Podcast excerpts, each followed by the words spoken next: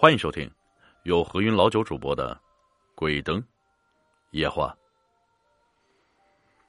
最近镇子上开了一家饭店，店的装潢特别的精致啊，特别的豪华。这家店没有名字，每天门都是关着的。这家店每天只接待一位顾客。童总呢是一个地道的吃货，这家店非常的神秘，去过的人。就像是变了一个人一样，曾经的遗憾已经被弥补了。童总对这家店非常的好奇啊，总是想着自己能够来到这家店里面吃上一顿饭。这家店就像是一个吸力巨大的漩涡，吸引着人们进去吃饭。这个饭店浑身上下透露着一股神秘感，透露着一种神秘的力量。童总总是非常向往。他也听说去过的朋友是要有什么权限的，吃了里面的食物，身体的缺陷就能够得到很好的修复。像这样的有钱人，怎么能不想着多活几年呢？他们都喜欢自己身体上的不好的器官可以被其他好的器官所代替。童总啊终于鼓起勇气走进了这家店里面，他就会。自己能够尽快的吃到好吃的东西。以后啊，发现这家店确实跟其他地方不一样，不仅装修特别的豪华，还有显示出贵气。里面栽种的植物也是在外面看不见的。童总虽然吃过不少的好东西，去过了不少地方，但是他来到这个地方，总感觉有一丝紧张，就好像是刘姥姥进入了大观园一样。感觉自己是那样的渺小懦弱。一个漂亮的美女来到自己的面前，童总看呆了。他从来没有看见过这么漂亮的女人，他的眼睛一刻都没离开过这个女人。这个女人微微的笑道：“你好，欢迎您光临本店。来到我们这儿吃饭啊，就要遵守我们的规矩。”在我们吃东西之前，要给客人做一个全身的检查。我们会根据客户的实际情况来制定菜单。在这之前，你需要给我们一百万，我们保证你能拥有其他地方享受不到的服务。童总的眼睛被这个美女深深的吸引住了，他默默的掏出钱包，拿出自己的卡，故作潇洒的说道：“你们这里能够刷卡吧？”女人还是保持着职业的微笑。他微微的点点头，说道：“是的，我们这里可以刷卡。我们这个店每天只要接待一位顾客，因为我们需要准备食材的时间要非常的长，请不要随便告诉你的朋友我们这家店的饮食经过。如果您想帮我们宣传，就直接告诉你的朋友，你在这儿点吃什么就能补什么。如果你欠缺什么，就可以来到我们店里面吃了什么，你就会拥有什么。”童总看着女人诡异的笑容，这个笑容让人琢磨不透，但是深深吸引他。女人说：“吃什么就能补什么。如果自己真的是欠缺了什么，只要来到这里吃相应的东西，自己身体里面欠缺的东西就会拥有了。”童总按照女人说的程序检查身体，交了钱。这个女人告诉他，明天下午晚上八点。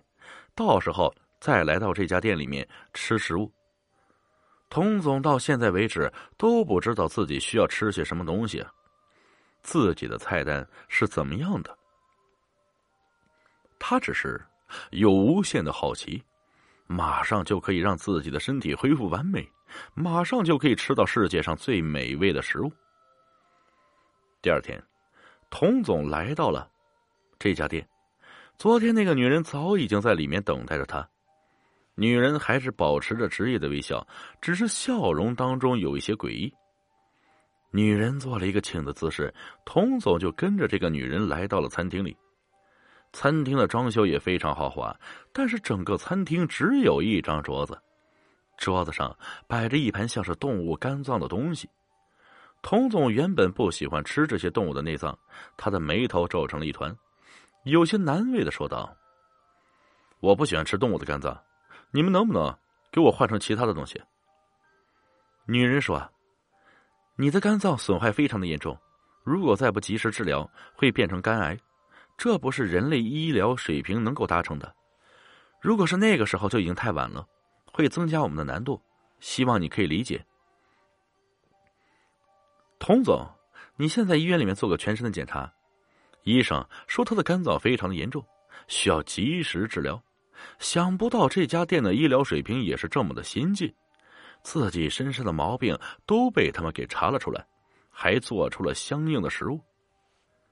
童总想，为了自己的身体健康啊，自己什么事情都能够忍耐，更何况是一盘小小的肝脏。虽然看上去有些恶心，但是为了自己的身体健康，他决定将这份东西给全部吃光。他拿起刀叉，津津有味的吃起这盘肝脏来。这盘肝脏看上去非常恶心，但是吃起来。却异常的好吃，不知道是什么动物的肝脏，吃上去非常的柔嫩，唯一不好的就是有浓重的血腥气味。这一盘肝脏算得上是经典的美味，童总呢一吃上就已经停不下来，不到一会儿功夫，整盘肝脏就被他吃完了。他意犹未尽的擦擦嘴呀，果然是名不虚传，特别的好吃。如果有机会，下次我还会来。特别是美女你，服务态度特别的好，人也长得特别的漂亮，我就是冲着你来的。女人像是见惯了这种场面，她笑着说道：“我们这儿还有一个规定，就是每一位客人只允许来一次，以后都不会再接待相同的客人。所以，咱们只有一次见面的机会，以后都不会再有见面的机会了。”非常感谢您的光临。童总非常失望，他走出这家店以后，心里越想越不是滋味。自己花了整整一百万，吃到的就是一盘肝脏。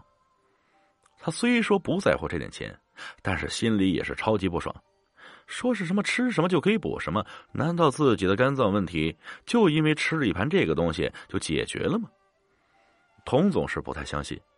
说什么客人只有一次不接待相同的客人，是不是自己上当受骗了？他害怕被人识破，所以他们故意这么说。童总来到医院里面检查，居然发现自己的肝脏问题真的解决了，他欣喜若狂。原来自己的身体真的可以吃什么补什么呀！童总开始了自己的正常生活，但是没过多长时间，他发现。自己的五脏六腑都发生了翻天覆地的变化，自己的五脏六腑，除了肝脏，其他的都已经病变了。医院根本就没有办法解决这类问题，童总只能再次来到了饭店里面。女人哈哈大笑起来：“我等你很久了，吃什么补什么是对我而言的，我能够活到现在，都是吃了像你这样人的重要的器官。”你的肝脏想要变得很好，不要依靠其他的器官来养，而你就是在帮我养我的食材。我要感谢你啊，就让你死的舒服一点吧。童总只感觉一把锋利的手术刀划破了自己的脖子，他没有痛苦，只感觉自己生命在流逝。他万万没有想到，自己吃了那么多的山珍海味，最后。居然变成了别人的食材。